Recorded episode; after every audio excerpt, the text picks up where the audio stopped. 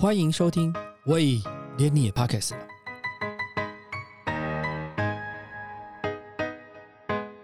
大家好，我是威廉。今天我们走出了录音间，来到一个风景明媚的地方。这个地方好像是我的故乡一样，因为我从高中时代就在这个山头晃来晃去，从北投到阳明山，从阳明山到北投。来到这里就好像到了日本一样，这里的建筑物已经超过百年的历史。不但是全台湾仅存的两层日式建筑，也是台北市政府指定的市定古迹。今天我们要请馆长洪侃先生来跟我们聊聊北投文物馆的故事。洪馆长您好，威廉你好，各位听众大家好。馆长，我今天在参观完这一这个这些馆藏这么丰富的有历史的建筑物，我觉得我比较好奇的一件事情是，因为北投大家都知道，其实硫磺的气影响很大。是，然后因为它以前是那个采硫矿、硫硫磺的地方嘛，那其实这些文物跟这些木材，它的保存是不是跟别的地方的所需要的花费的精神特别的不一样？是的，这个一语中的。其实我们的这个一百零二年的古迹啊，最大的这个费用就是在维护的费用上面。那基本上木质的这种构造不太会。受流的影响，但是因为我们是在阳明山边上，是比较潮湿了，潮湿是对木材会有些影响。最大的问题是对机械设备，嗯，比如说我们的电力设备或者电子设备，基本上都是消耗品。对，所以在我们我记得以前好像常常就看到那个，如果在这附近的那个那个住家或者怎么样，那个的电线常常会有那个现象，就好像这样，就像台语讲的“塞沟”的那种烂烂的。是是是，就是。因为硫是硫化作用，所以对所有的金属，就是不止除了金以外，像银啊，在硫区很容易黑，或者像铁铜都是会，所以我们的这个基本上这个。展示设备、电子设备都是消耗品，嗯，所以在北住在北头，大概冷气不能买太好的，对，冷气或者是家电，对，都不能。那个，你看那个很多那个一路上来那个很多那个住家的铁窗啊，也是很斑驳，是是，也很容易就受到受到这个潮湿或者是流的影响，是是，但是它呃流对这些设备影响，但是对人反而会有些好好处，真的，对我去前年我们办了一个展览，就是对。北投的百年历史回顾，对文物馆的一个回顾。那后来发现，呃，访问了大概呃几十位的耆老，后来发现北投大概有超过五十位一百岁以上的人瑞。当年台湾。总人数是四百多位，嗯，接近八分之一在北投，嗯，你就知道这个，其实北投可能这个温泉对健康还是有一些温泉啦，或者其实环境环境环境，因为环境也没什么太多，因为离毕竟离市区有一段距离了，是，所以空气也好，然后就进阳明山，是是是。哎，馆长，这这个建筑物从一九二一年建造的，那当时是北投的呃最高级的旅馆，叫嘉善旅馆，可以。跟我们介绍一下这一百多年来怎么演变到我们现在所看到的文物馆。您您接这个馆长也将近快呃十一十二年。对我我是之前副馆长，但是也是就负责整个管理、展览跟行行政方面。那做馆长大概是最近最近一年以内的事情。那。呃，对北投这个文物馆的这个发展，基本上我们分成三个时期。那第一个时期就是一九二一年到一九四五年这段时间，就是日本人在经营温泉旅馆。那当时的这个呃，刚刚主持人也介绍了，我们这是目前现存大概这种两层的结构，台湾应该是独一无二。我们有一个温泉博物馆在北投。新北投车站，但是它是一个温泉，它不是旅馆，它是一个公共浴池的一个形式。那真正的像这样子，呃，我们叫做河阳折中或者河阳共治，就是整个建筑物有日式的，那也有西式。西式，比如说我们的浴室啊。或者有洋式，嗯，就是是西式，因为在明治维新之后，日本人非常的崇，就是崇洋，嗯，所以很多的结构，像我们总统府也都是和洋并置，它有部分是和，有一部分是洋，嗯，那这种结构大概是台湾应该是独一无二了。那在日治时期的温，当时是整个北投地区这个 view 最好的。如果你看相关的那个图片或照片的话，我们的看过去看观音山，或者是对面的这个叫丹凤山，嗯，那个日治时期叫大石山，就非常的漂亮。所以那个时候的消费也是最高的。嗯。大概像消费一次大概要六块钱，嗯，六块钱当时可以买一百二十斤的大米，嗯，大概是现在可能要六星级饭店的那个规模，所以在那时候，在呃在这边消费的以日本人或者是经商，比如说南部来台北经商来来来住宿的比较相对比较多一点，那当时在这个呃整个这个建筑的结构，我们从它的。整个这个木造结构来讲，它是用的是书院造式的一个结构。那当时也是非常，我们可以看到，现在看整个文物馆用的这个木材大概两种，一种就是块木，另外是黑檀，所以是非常 非常高级、非常高级的一个一个一个材料了。那在呃光复之后呢，一九四五年日本战败之后，我们就呃由国有财产署。他接管，那后来就作为呃拨给这个外交部，作为外交部的高级官员宿舍。嗯，所以从一九四五年到一九六六年这段时间，就是一个这个外交部时期。所以很多呃早期的一些外交部的高级官员会在这边住在这边暂时居住。那曾经我们在讲那个张学良，我们也曾经说过，其实张学良我做过一些调查，是。张学良。很有可能在我们这边住过一段时间，因为当时蒋经国就拨给他一个这个宿舍，是在现在的复兴三路，对，那边两两层楼的那个还没有建好，对，大概有几个月的时间，他在我们这边可能是在这边住宿，那。呃，他的管家也曾在我们这边租过一段时间，就租了在好几年的时间，就租在我们现在是餐厅的位置。嗯那后来我们也做一些口述历史的研究了。那还有我们还有一个很有名的导演叫陈耀仪。嗯。陈耀仪导演曾经也在我们这边，这个小时候就在这边住过。嗯。那第三个阶段就是私人的。这个产业时期，私人其实严格说应该算四个阶段了。嗯，那私人产业时期是从一九六六年大概到呃到现在都是私人产业。那中间还有一段时间是林公馆，就是一九六六年的时候，有个叫林进来林先生，他是做外贸生意的。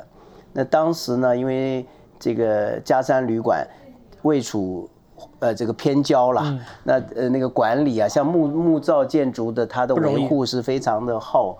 耗费金钱的，所以后来这个国产署就把它拍卖了，拍卖出去大概一百多万。那个时候一百多万，大概相当于我们现在的一两亿的这个价钱。嗯，我知道。就是林进来先生就买下来，他本来希望能够做旅馆，嗯，那后来发现经营不不是太容易，那他就是变成私人的别墅，那招待一些他的日本的客人。那后来呢，他就提供了一些电影的拍摄。嗯，就是租给一些，因为刚好在一九六零年代，是我们曾经听说说过，这个应该都有听说过。台湾的好莱坞在哪里？台湾的好莱坞在北投。北投。因为在一九六零年代，刚好是这个台语片嗯嗯嗯盛行的一个时期，然后有一些武侠片呢，也是那个时候。所以我也做过一个研究，最高纪录的时候，这个北投地区有十一部电影同时拍摄，就一天有十一部电影在开镜。嗯。所以你看看那个时候的盛况，所以我们在文物馆，我也大概做了一些研究，大概在文物馆拍过的电影，大概有五六十部。嗯，那我找到的，就是有影像的，从香港、从欧洲找到这些电影，大概有十九部，就是有影像的。你们目前有影像？目前可以找到影像，就是我知道是在哪个位置拍的，我大概可以找到十九部。那当然，最近几年有些新的电影在我们这边拍摄。那这个大概就是到一九八三年，就是林公馆时期，就是它主要作为一个私人住别墅、别墅跟这个电影的场景去使用。那第四个时期就是一九八三年到现代，就是我们经营博物馆的时期。嗯，那个为什么会会想到成立这个博物馆？因为这必须要提到我们的董事长，我们董事长张纯明先生是三福化工的这个前董事长。是，那他。在大学的时候啊，就跟主持人一样，他是住在天母，他常常跑步经过这边，发现哇，这栋房子太漂亮了。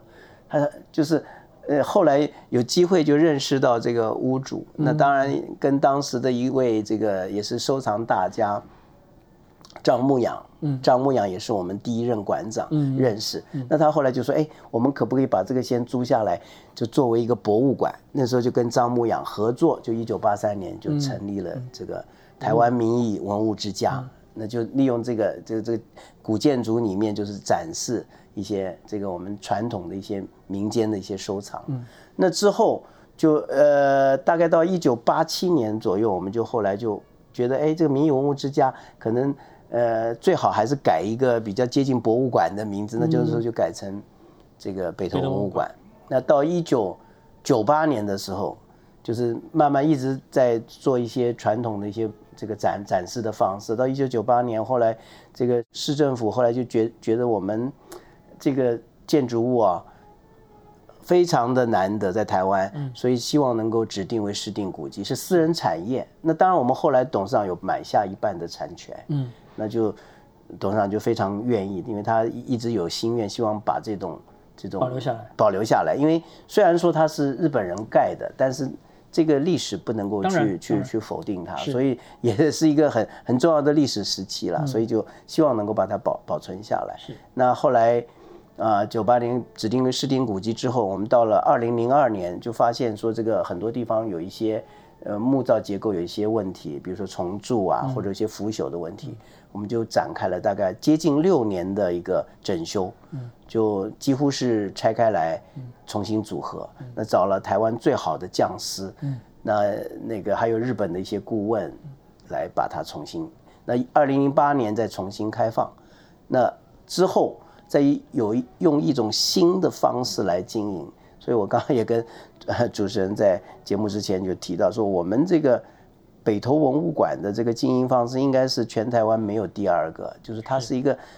不大的一个博物园区，嗯，它除了展览，我们是私立的博物馆，所以重点是展览。有些游客说啊，你们的展厅不是太大，的确，我们的展区不是太大，但其实整栋建筑物，包括园区，其实很多的丰富的文化内涵在里面。是，这是这是一个 这很很，比如说我们的庭园里面一些石雕，建筑物本身就是一个展览。对，没错，建筑物本身就是个非常就是个大的展品。那我们也有一些文化的活动。我们从二零零八年之后，我们就是推广了我们所谓日本茶道。那很多听众会觉得，哎，我们为什么要推广日本茶道？所以，如果你对中国文化有了解的话，会发现啊，其实日本茶道就是我们中国的茶道。我们在唐代、在宋代的点茶法就是用抹茶，抹茶道。是。那反而在中国。或者在台湾这些东西都没有了，都就完全没有。我们基本上现在喝抹茶，大概只有珍珠奶茶。这都是日本，都觉得日本实际上是从最早从中国传过去。那我们希望把这些文化能够找回来，就是说要知己知彼，我们要知道我们自己的历史。那另外像我们的建筑物也是一样，日式建筑实际上是由唐式建筑演化而来的。那唐代以前中国是席地而坐，那日本人把它。演化成一种榻榻米这种形式，那整个的我们想要看唐代的建筑，去哪里看？在中国看不到了，必须要去京都看。嗯 京都就是唐代盛世的时候的那个长安城的一个缩小版。所以这些就是我们是建立这个文化，就像刚刚说的茶道，也是希望能够让观众能够了解更多的一些。除了展览之外，他可以参与一些文化活动，比如说我们的茶道的体验、茶道的课程。那还有我们后来在二零一二年，我也创了像抓周，抓周是中华传统文化，小孩子满周岁的时候可以来，就是就是代表一个长辈对一个小孩子的一个期望。抓周啊？因为这个是其实我们一直在想，我对博物馆的一个想法就是说，它的发展，博物馆是人类的一个文化的一个。结晶的一个展示的地方，那所有的东西都要跟人相关，所以我都有一个心愿，希望我们的博物馆是从就像对从生活就像白居易的诗一样，小孩子看得懂，老人也看得懂，小孩子也喜欢，老人也喜欢。那我希望。在这个博物馆是生老病死都可以在这里面能够呈现，而且呈现出一个文化的一个非常深的一个底蕴，可以在这边用比较简单的形式呈现出来。像抓周就是啊，其实我们在古草其实是每家不管是贫穷还是富有，他他都会抓，他是要要要有一个预测他的未来。对对，就是希望就是。呃，如果家庭不是很好，他们也希望能够下一代能能够改变，通过抓住，但是就是一种心理上的一种心一个心灵寄托，对一个心灵的寄托，所以这个是一个很好的一个一个文化的一种形式了。所以我们就二零一二一二年的时候就把中中国传统的，还有台湾的，还有这个日本的一些融合进来，就是创立。那现在应该是台湾应该是第一。应该是，因为它是，它算是一个生活形态的博物馆。生活形态，把把所有的那个生活的需要的东西，跟过去跟现在，然后把它全部结合起来展示在里面。然后你从你走楼楼梯啦，然后你看这个窗户的这个雕刻，这些都是一个很有很有历史意义风格的一个感感受。是是是。所以我觉得这这个地方，其实我觉得。展览其实本身是一个点啦，但是看看这个建筑物才是，是因为其实日本的建筑物它有很它的讲究，是，所以我们就很鼓励。因为我们人力的关系啊，没有办法每一天都有导览。有时候那个假日我们都会有职工来导览。当然，如果有一些预约的事先预约，我们也可以安排，比如团体预约，我们可以安排导览。其实很多细节，就是文物馆如果真的好好导览，大概三四个钟头都讲不完。是，就是每一个角落，光看建筑就对建筑物就很多看就看不完了。光是那个刚刚看楼下的大浴场。是，就应该就很多故事可以讲。是是是，没错。包含谁在那边来过、走过或做什么事情，这个大概这个地方就很多很多故事可以写。是是是，大概就是刚刚说，大概就四个时期。是，对。那我比较好奇是说，我们呃有常态的展出，因为您刚刚有提到说，我们自己本身的馆藏有大概五千多件嘛，那有这个常态的展出，那也有一些比较属于呃不定期的一个呃策展的部分。那其您以在您的规划之下，您怎么去分类这些东西？您怎么去？常态展览是也是，我现在是以往大概就是我们有一个区域是固定的会展我们，但呃收藏。我们大概有五千多件台湾庶民文化的收藏，那这些里面包括非常重要的一些原住民的织品，还有汉人的一些织品，嗯，甚至一些像我们有一国宝级的，像我们有郑成功的书法，那这个大概台湾应该没有几件，嗯，就真迹了，嗯，那我们也有一些像。早期的花轿啊，甚至是红棉床都是非常精致的。那我们会不定期的展览。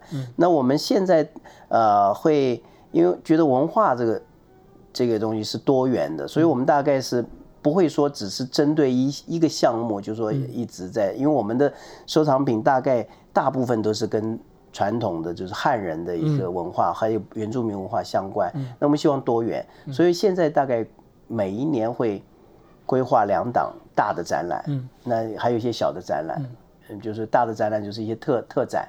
那特展的规划，我们在过去十年啊，我们办了非常多的这个很特别的。我们因为我的策展的概念就是说，我不希望说跟别的地方的展览是一样，因为我们毕竟毕竟我们的这个展览空间有限，我们必须在有限的空间内能够。很就是画龙点睛，这个展览空间也很特殊，是很特殊。当然，我们展柜比较多了，墙面比较少。呃，我们曾经，譬如说我测过有关日本茶道的特展，也是台湾第一次。因为日本，我刚刚也 给提过了，日本茶道实际上是就是唐宋时期，我们从唐宋时期的一些文化开始谈起，一直谈到这个近代的一些茶道的文化。那次展览后来。呃，佛光山佛陀纪念馆就是也觉得很不错，就整个展览又搬到高雄去展了一次。那我们办过，比如说古琴的特展，嗯，就是古琴是中华文化的一个代表性的音乐代表性的一个器物。我们呃展示了从从元明时期到近代的一些古琴，还有古琴周边的一些文化。嗯，那我们也办了一些呃这个欣赏的活动，像古琴的特展，我们办过和服的特展。比如说，很多人说：“哎，你又是在搞日本文化。”但是其实文化，我刚刚文化是多元的，当然没有你不可能是一个文化是完全独立的，就是就是原住民文化也互相受到影响。哎，这绝对是受到现在的原住民文化也有受到别的文化的影响。比如说和服是三国的时候由东吴传到日本，嗯，所以在日本最高级的和服叫吴服，嗯，那它是中国的衣服演化而来的，所以我们就从这些历史还有很多吴服店啊，还很多吴服店，还是一样，还是很多。你看，其实我们从考古发现，发现吴代那个三国时候吴的衣服，吴国的衣服，孙权的统治下的吴国的衣服是有一些这个相关联性的，嗯，对。那我们也。办过很多像茶文化的特展，还有是小到盒子的特展。你说盒子也可以办特展，就是世界各地对这个。其实 盒子有很多很精致，很精致，对。然后它的雕刻啦，那个非常的细致，然后可以可以放好几层。是啊，是啊，我你讲的没错，我们做过日本的，还有那种机关盒，对对对对对对对，还有那种工艺上面漆盒啊、铁盒啊、木盒，还有什么积木细工，就各种你想象得到或想象不到的，我们都都有 都都有呈现，非常特别。是。像我们在刚才讲说这个呃整个环境上在展览跟会跟这个展览上会有互相影响，会考虑到那个气候或者什么的因素吗？当然，我们的。呃，像这次展览，我们就有跟国立博博物馆、跟历史博物馆有借展。嗯，其实我们每一次都会，我们大概除了故宫没有接过之外，所有的公私立博物馆，想到很多我们都有合作过。嗯因为我们的展柜虽然在北投地区，我们的展柜都是呃恒温恒湿，嗯，我们都会监控，嗯，就是它的微环境是不受流的影响。哎，所以我们这个都不用的，就比较不不会因为有的有的会比较说像银器啦或者什么，就会比较会流的。如果它是开放式展览，就会，嗯，比如说我们有些有些可能是是展示品，它不是太太珍贵的，我们是用。开放式展览，那个就是要会有这种问题，就会硫化。但是其实还好，因为硫化只是表面非常薄薄的一层。对了，那个还是要去整，就是整理一下。对，整理一下大概就没有问题。像现在正在刚刚我一进来的时候就先看的，这是很丰富的东风西行十八世纪清三代外销瓷器的跟这个欧陆的这些展特展。那为什么想要策划这个展览？其实我我一直。就是一年哦，我们大概有近接近最近大概五六年都像希望有一档是跟国际相关的，嗯，一档是比较国内国内的展览。那这档其实我呃也筹备了大概两年，就是疫情之前就筹备。那是主要是跟一群台湾的收藏家，在其实很多有时候展览就是从一句话开始，就是去看了他的收藏，哇，觉得非常的。值得，值得，我们就开始。其实像这次展览，大概是我这么多年策展是最困难的一次。嗯，展品的这个这个展示的最困难的一次，因为我们常常对一些像故宫的印象，或者对一些老的博物馆的印象，就是。就是哇，东西进去都老老旧旧的，好像没有办法引起，尤其是 有些像故宫，我们很多东西都非常好，但是我们好像很多的听众都是小学毕业毕业旅行去过一次，后来大概就没去过了。后来好像过了很多年，成年之后，国外的朋友说要来，大概去陪看一下，对。所以我希望展示哦，能够在这个。我们的这个空间又是比较 一百年的古迹，所以怎么样不要让大家感觉很沉闷？所以我们在展示的设计方面花了一些费了很多的心思。嗯，甚至现在我们看到我们有一些那个展台是纸做的。嗯，他说哇，这么脆弱的瓷器放在纸台上，我刚刚有点吓到。对，怎么可能？但是你知道那个展台都一百公斤以上的承重因为那个纸是它好像是有一个呃。菱有折折菱形，然后它有很多很多的去整合出来的一个圆柱状的。是是是，它就是像风琴，对，像手风琴的那个折叠的那个纹，它实际上从另外一个承承重面来，它是非常可以承重的，而且它又有一点弹性。你真的有一点地震的时候，它还有一些缓冲的。对，所以我们在在布展的时候就非常，因为我们的展品这次是都非常脆弱，都是瓷器。那这次的展览特别就是说。他是第一次在台湾展出。他说：“哎，外销瓷我们常常看到啊，但是呃，我们的呃以往如果老一辈应该知道，出口转内销，内销，嗯，出口转内销是什么？就是出口哎，人家不要的，或者有些瑕疵的，我们才会好的东西都出口了，就出去了，就不回来了。像我们有时候去国外去买这个台湾造的东西，哇，觉得啊，台湾可以出嗯做这么好的东西。那同样是。”这次的这些瓷器是十八世纪，嗯。在景德镇制作，是欧洲定制。嗯。欧洲定制是一些比较高级的一些贵族或者是一些官僚机构，他们特别定制，宗教机构特别定制，所以以往在中国或在华在在华在亚洲地区比较少可以看到。那像故宫啊，一些博物馆都零星的有展出一些。那我们这一次就系统的，嗯，就是把整个十八世纪很重要的一些品相，一些这个的比较特别的一些瓷器都在这次能够展出。那也跟这个几位。重要的收藏家，还有一些博物馆，像我们也跟历史博物馆也借了很重要的沉船瓷，嗯，所以也也设计了一些比较互动的一些装置啊，或者视觉上的，还大概那个色彩上面的怎么样去能够让让你在观者不会觉得哇，很多人看到瓷器，可能年轻人看了就没有没什么劲。瓷器蛮有故事的，因为它在上面有很多的是各种。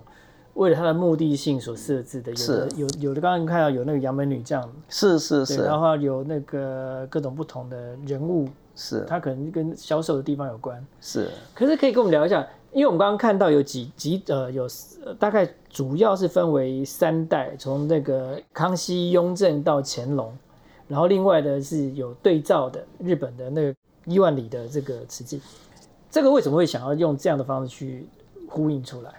其实就是说，就文化或者这些都是像我们为什么会展日本的这个瓷器，它是都有一些关联的。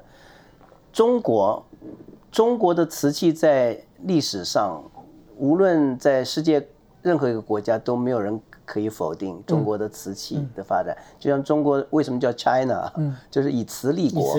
就像日本，日本叫 Japan，嗯，Japan 另外的意思是漆器，嗯。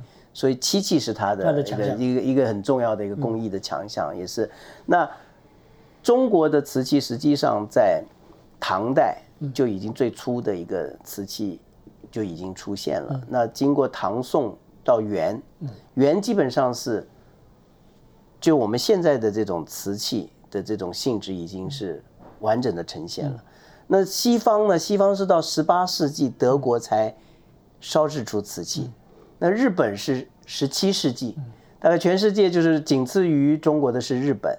那他们能够烧出这些瓷器，大概跟中国都有关系。像欧洲能够烧出瓷器，是因为他有派间谍，派耶稣会的传教士 到景德镇去驻点，去偷学了十几年，抄了一堆笔记，在十八世纪大概一八二零年前后才烧出来真正的瓷器。那在这之前都是陶器。是。所以你看，我们这次展出像日本的，日本的像伊万里烧，为什么？哎，你们为什么要展伊万里烧？嗯，因为伊万里烧就是十七世纪，十七世纪的时候，因为我们这个这个明代明末，嗯，十七世纪初明末刚好是动乱的时候，很多这个西方啊想要定制一些瓷器，跟就是因为交通啊，因为战争的关系就受阻，刚好。日本那时候发展出伊万里烧，那它的花样啊也非常有它的民族的特色。是，那当然他也不是就凭空就有了，他也是学到了那时候明代的五彩，是。一些瓷器的一些特色，然后发展出自己的风格。那他们的后来就变成官方来经营。嗯，那到了十八世纪，景德镇后来就是这个清三代的时候，清代的时候就是已经呃这个已经进入盛世了，也没有战争了，所以。在景德镇就仿造了伊万里，就做了大量的瓷，而且景德镇做的这个水准更高，嗯。画的水准跟瓷瓷胎的这个水准都更高，又更便宜，所以欧洲人又转向到中国去买中国的伊万里，那中国的伊万里又是受到日本的影响，所以他们都是是互为影响。嗯。那我们这次展览是从。大概从十七世纪的那个青花瓷开始，其实我们的，呃，最早像克拉克瓷，克拉克瓷到十七世纪初就已经在欧洲引起了轰动。那个时候，因为荷属荷兰东印度公司就是跟景德镇来订了一大堆的瓷器，这些瓷器就是以。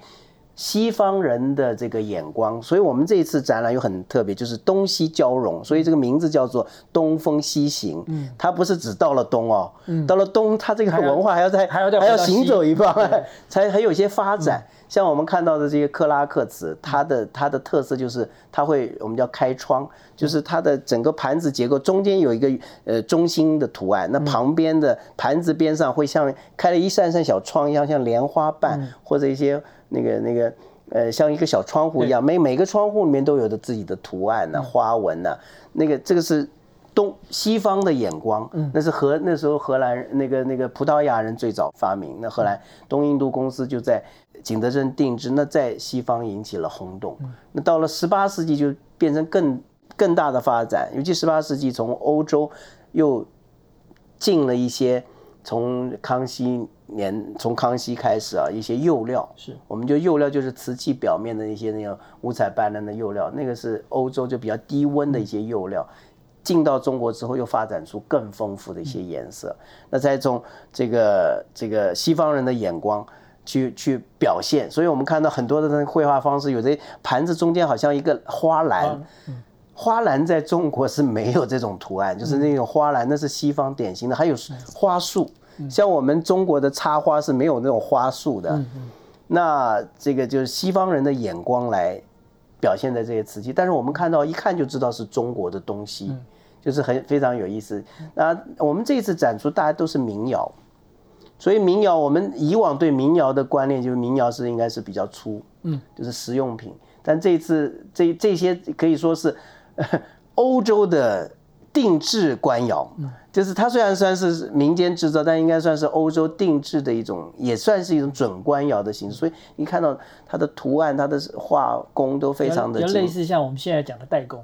哎，代工没错，就是他来他来来来 OEM，没错没错，然后来这边，然后要把把要它的品质做出来，然后没错，回销给他们的贵族体系这样。是是是，然后你这次看到里面还有很多很有趣的，比如说有满大人，满大人图案，满大人就是。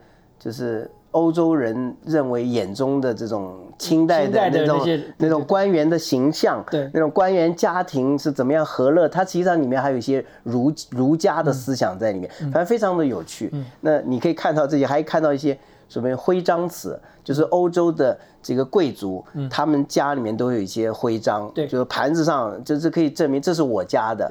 那有些徽章词还有很去，就是说你可以去研究它上面。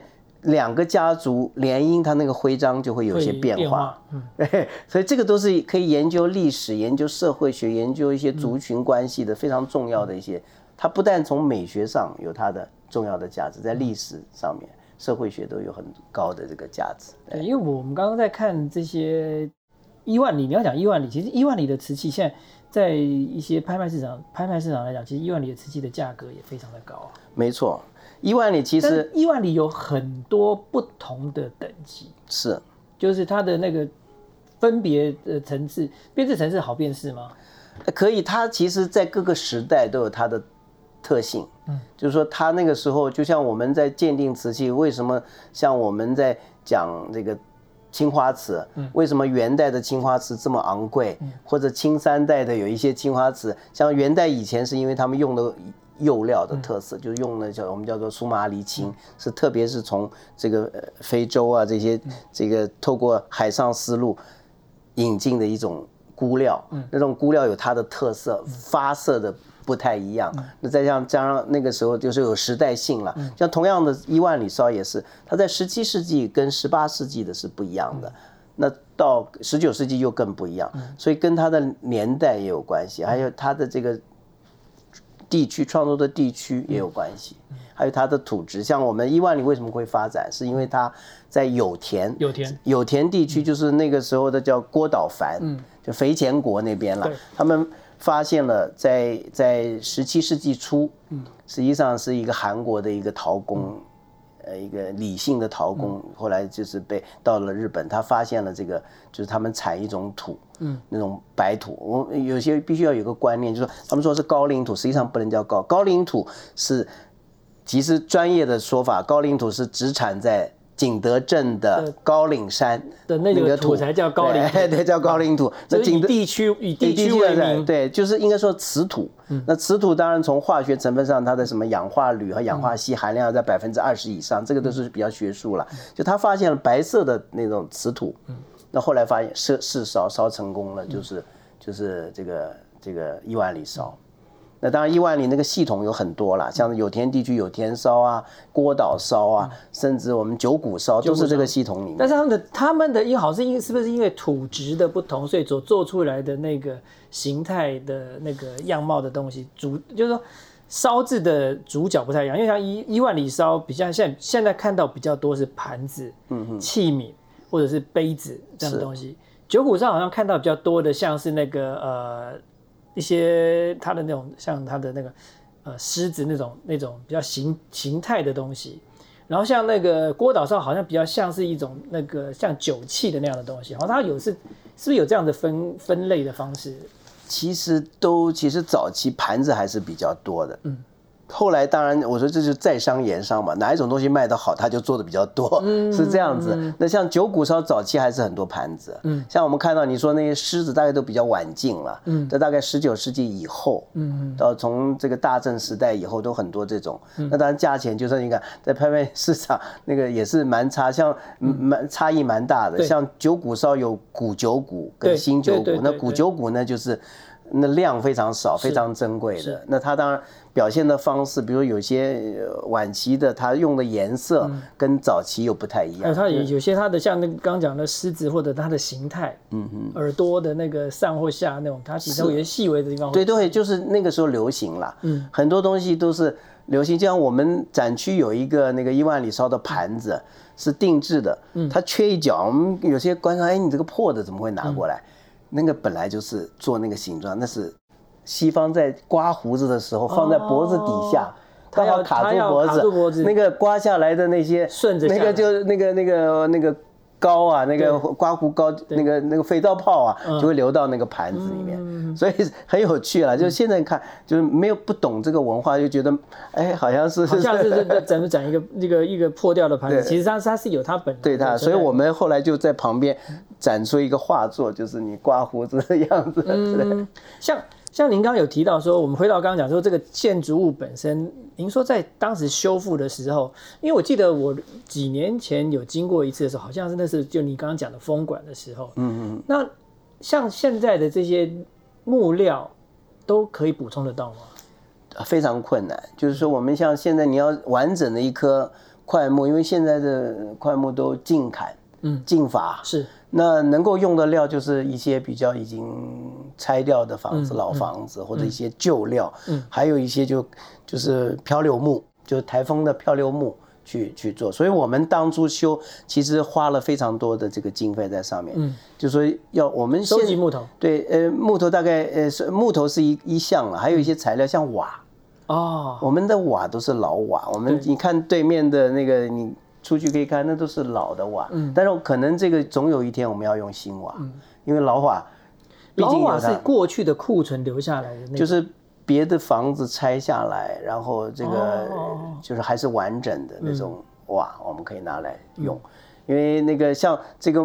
木料的部分，就是说现在很多的修啊，因为一个是经费，嗯，第二个就是真的是原料，所以我们现在很多古迹在真的在修，你要想要用老料非常困难。嗯，我们当时是用以旧复旧，嗯，就当初用什么料，我们就用老的这个料，嗯，不是用新的料去去修复，所以一一方面是花时间，第二个方面就是那个那个要收集这个老料不容易，非常不容易，对。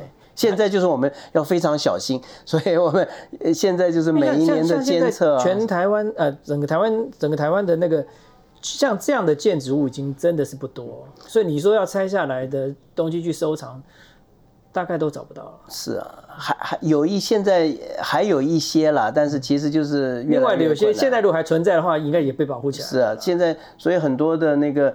呃，一些大家这么最近二十年来，对于这些老房子都比较重视，就是我们甚至一些老屋，我们也这个这个国家是文化部啊，或者台北市政府也有一些老屋新生相关的一些奖励措施啊，或者一些奖项，对，就是大家都比较重视这个。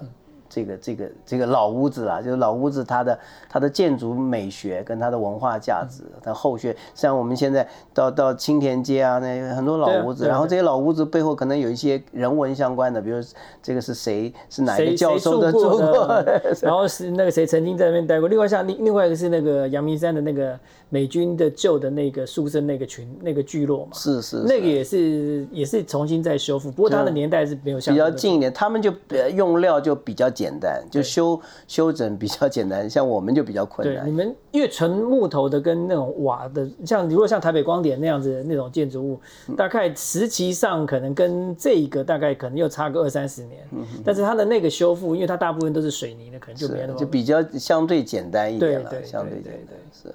像明年是文物馆四十周年，那有什么特别的想法吗？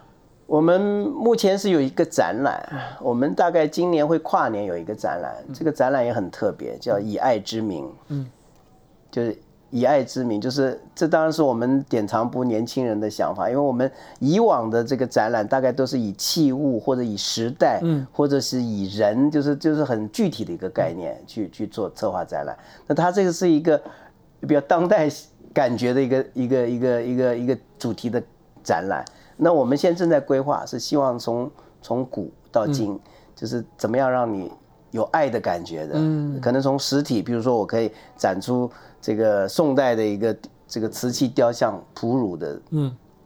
哺乳图就是一个母亲喂奶，像这种样子，这是一个很直觉的一个。那这个可能有一些抽象的，我们现在在规划，可能是用一些比较当代的年轻人的一些想法，但是让你要有这种感觉。嗯，因为爱的这个主这个题目它很蛮大的，有爱，各种不同的爱，情爱啊，同性之爱，父母之爱啊，还有这个跨物种之爱。那当然我们还有一个这次比较特别的，这是也是一个尝试了，就是我一个大展中间还会有个小展，嗯，展中展。但这个展是限制级的，您大概知道，就是我会在一个封闭的一个空间，就是展一个我们叫做呃春画，嗯，或者跟春宫图相关的，这也是一个很重要的。就很多人现其实我们现在说以现在这个角度去看都没什么，这个就就是它的。其实那个在在以前的那个年代，应该都是一个。家里要传承啦，或者嫁妆的那种东西，没错，对，就是像在日本的春宫画，就是嫁妆必备品，就是新娘要出嫁，就是 必备。知道怎么回事嘛？对，不要知道怎么，因为以前没有这些性教育嘛。对对对，因为我我我我看过一幅是以前是我家长辈的，嗯，他是那个那时候就有，哦，是一个大卷轴啊。有各种各种的那个卷轴的那个那个，就它就大概就是一个像一个连贯图这样子，就是好像在说明一个什么东西这样，所以我觉得那个没什么，那个其实蛮特别的。是，就但是它是一个时代的时代，而且它里面所蕴含的文化的这个丰厚哦，丰厚度是你没办法想象。嗯，像我们的四大奇书之一的那个《金瓶梅》，所以你看过《金瓶梅》，会觉得哇。那个太厉害，那写的人那个诗词啊，还有对美学的，我们现在讲的香道啊，讲的花道都里面都可以找到。它其实它从文字里面带给你一个剧情的想象，在脑海当中浮现。是是是，这是很厉害的东西。对，但是现在的年轻人啊，比如说大概可能对这方面都。不是很了解，就可以看看。我我希望能够让现在的年轻人了解一下了解一下过去的这些。就是说，我们现在的性教育，可能你说真的，你手机随便去 Google 一下，什么都有。对。但是，应该我们如果这个这个早期的早年没有没有这种东西了。是。早年都是很避讳的谈论的事情啊。是是是。那我们我们谈了这个。住的房子的结构，我们谈了这个看的这些展览东西。北东馆还有一个很重要的东西是吃，是我我们的吃的规划是用什么东西想法来规划呢？我们其实啊，就是不瞒呃这个您说啊，就是说，其实，在博物馆做吃的是很困难的事情，因为我自己第一个我我也是外行，那怎么样能够做出？那我们现在的吃已经在台湾。那不论是博物馆，博物馆我大大概应该算是最好吃的吧。嗯那在周围，在北投这个这附近的这些饭店，或者大概我们也是 CP 值哦，也是最高了，就是这个观众的反应度。嗯，那我当然最主要是希望能够有一个收入。嗯，就是这个餐饮能够收入能够那你刚开始就说了，我们这个馆的维护是费用是天价的费用，必须要能够有一些收入。那另外一个重要就是说。我我的希望大家来参观这个博物馆啊，就是可以，你可以是一个一个长时间，就是你可以吃一个吃个看完展览可以去休闲，你可以去喝个饮料吃个饭，而不是纯粹的，就是只是好像看完展就 离开是一个生活的博物馆，所以吃也是很重要，吃也是一个文化嘛。那当然，我们古籍在做这个饮食是非常，刚刚主持人就说那个味道，就是你要做我如果用大油大大烟哦。一进来，那个大家就没有兴致，参观品质就没有了。所以，我们而且我们古迹又不能够用明火，对，他也不说不能用，就是说我们也怕了，我们怕就是说一次机会都没有，是，所以我们避免说这种会产生这种危险的这种失火，因为我们全部都是快木，快木含油都很高。我们曾经隔壁那个呃残垣，那个有一栋十五分钟全烧光，所以所以就是要非常小心。所以我们的所有的餐饮都是用电，嗯。那用什么呢？当然是怀石料，日本的料理是最适合。当然，我们建筑也是日本，嗯，所以我们就是用。我不敢说是怀石料，因为怀石讲究的太多了。讲怀石料理讲究的是它的那个做工美丽，做工还有它的这个那个刀工，还有它的那个石器。对，都非常讲石器，尤其是石器啦。不过，石器你可能比较没有问题啦。不是，还是因为还考虑到一些使用方面，因为所以也不太敢用太昂贵的石器，但还是要有美感。是，所以这些综合，那还再加上我们这附近有一些农民，我们怎么样跟在地结合？嗯，所以这样子最好的方式就是怀石料理。那我们我不敢讲怀石啦，我说怀石精神的料理，所以就是。低油低盐，然后就是能够就是尽量保持食物的这个原味，所以这是我们的目标。所以我们大概呃每一季都会换换不同的菜。那现在大概来参观的民众或者来吃过的，大概评价都是蛮高的。对，所以这样一个过程，大概一般的人来参观或导览，大概要花六个小时左右。包含吃用完餐？呃，不一定，因为我们很抱歉，因为我们的 餐厅的位置有限，嗯，所以大概一次大概只分两个梯子，十一十一点半跟一点半，所以大概加在一起最多啦，嗯，大概一天大概只有一百个一百个客人，嗯哼哼，所以呃，有的人是真的是专门来看展览，嗯，其实像我们去年办了一个展览，哇，那个一整年虽然疫情哦，嗯，也是破纪录，嗯，五万人。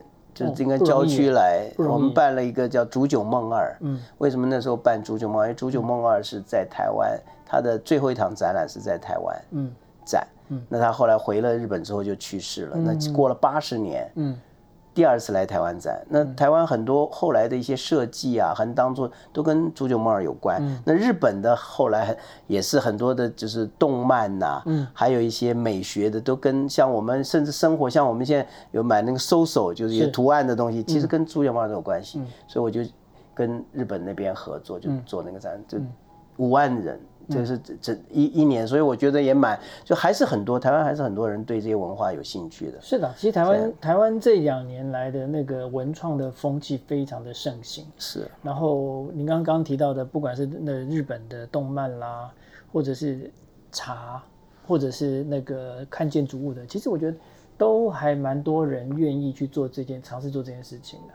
是没错，这边这边唯一的问题是停车了。交通对，但是交通我觉得还 OK，但是就停车，停车也是。因为我们已经算不错了，如果在下面一点就更困难。哦，下面根本对没办法，因为我们刚好旁边有山边，山边只要是白线都可以停。就是我们有时候假日就一直往往那个往上面上去了。对，我记得我我几年前要来这边的时候，我好像已经停停停停快到那个第一公墓那边去。啊，是是，很多就是这样，尤其尤其是春暖花开，因为我们的这个樱花开的时候，哇，很多人来。我我们今天很谢谢我们馆长的的分享。东风西行十八世纪清三代外销瓷流行欧陆这个展览，这会就会展到八月十三号。是，那欢迎有兴趣的朋友可以安排一个周末假期，在这个百年的快木古迹里面，好好的感受中国、欧洲、日本三种不同文化的融合交汇。我们谢谢洪馆长，谢谢，谢谢您，谢谢。感谢你收听，喂，连你也 pockets 了。如果你喜欢我们的节目的话，请记得帮我们按赞、订阅、加分享，也欢迎留言告诉我们你对节目的想法，或者是想听的主题哦。谢谢你。